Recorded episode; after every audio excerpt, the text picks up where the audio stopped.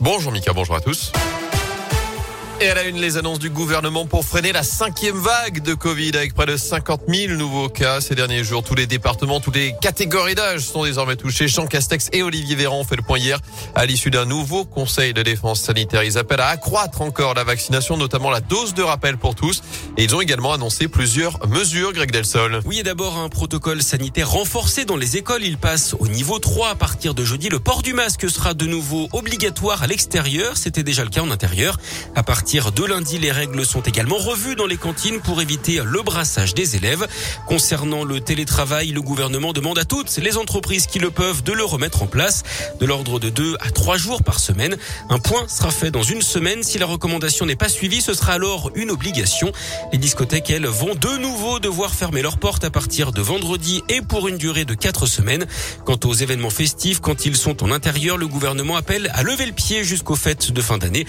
Pour ceux en extérieur, comme les marchés de Noël ou la fête des Lumières à Lyon qui commence demain. Ils peuvent toujours se tenir, mais un pass sanitaire sera obligatoire dans les zones de consommation, là où on enlève nos masques. Et concernant la vaccination des enfants de 5 à 11 ans, elle commencera le 15 décembre pour ceux à risque. Elle pourra être élargie à tous les autres d'ici la fin de l'année sur la base du volontariat. Le gouvernement attend en tout cas le feu vert des autorités scientifiques. Enfin, les 65 ans et plus peuvent désormais faire leur dose de rappel sans rendez-vous dans n'importe quel centre de vaccination. Dans l'actu également, prudence à nouveau ce matin sur les routes, encore par endroit du verglas et de la neige sur les hauteurs notamment au-dessus de 800 mètres d'altitude. La circulation est délicate en ce moment dans les monts du Forêt et du Pilat. Notez que le col du Béal reste fermé pour l'instant à la circulation. Sur les routes justement, les contrôles sont d'ores et déjà renforcés dans la Loire, annoncé de la préfète du département quelques heures seulement après le drame de l'A89.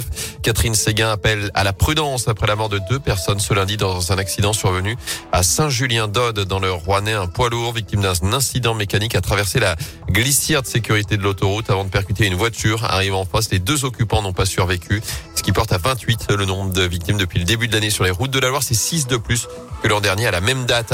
En bref, cette enquête ouverte à saint où un enfant de 9 ans a été mordu par un chien dans une cour d'école. Des faits qui remontent à vendredi dernier, selon le progrès.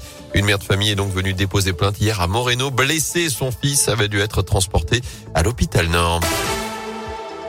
En foot, on attendait Razik Neder et Laurent Huard. Ce sera finalement Julien Sablé, comme en 2017. L'ancien milieu de terrain Stéphanois va désormais assurer l'intérim à la tête des Verts. C'est lui qui dirigera la séance ce matin à l'Etra, deux jours après la mise à l'écart de Claude Puel. Julien Sablé qui avait donc déjà rempli cette mission il y a quatre ans lors du départ précipité d'Oscar Garcia. À la clé, six matchs pour deux nuls, quatre défaites avant l'arrivée de Jean-Louis Gasset. Et là encore, les dirigeants stéphanois cherchent un entraîneur pour terminer la saison. Choix confié au trio Jean-François Soucas, Samuel Rustem et Loïc Perrin, nommé hier comme coordinateur sportif de l'ASS. Enfin, avis aux retardataires ces derniers jours pour s'inscrire pour la Synthé City Run. 3000 dossards au total cette année. L'événement aura lieu euh, ce samedi, place Chavanel pour le départ. 6 ou 12 kilomètres au programme. Un événement en partenariat avec Radio Scoop. J'ai eu peur quand vous avez dit euh, pour les retardataires. Je me suis dit c'est les impôts ça encore. Non. Les impôts, la taxe d'habitation et tout. Je, je, me demande si vous préférez payer vos impôts ou courir la Synthé City Run.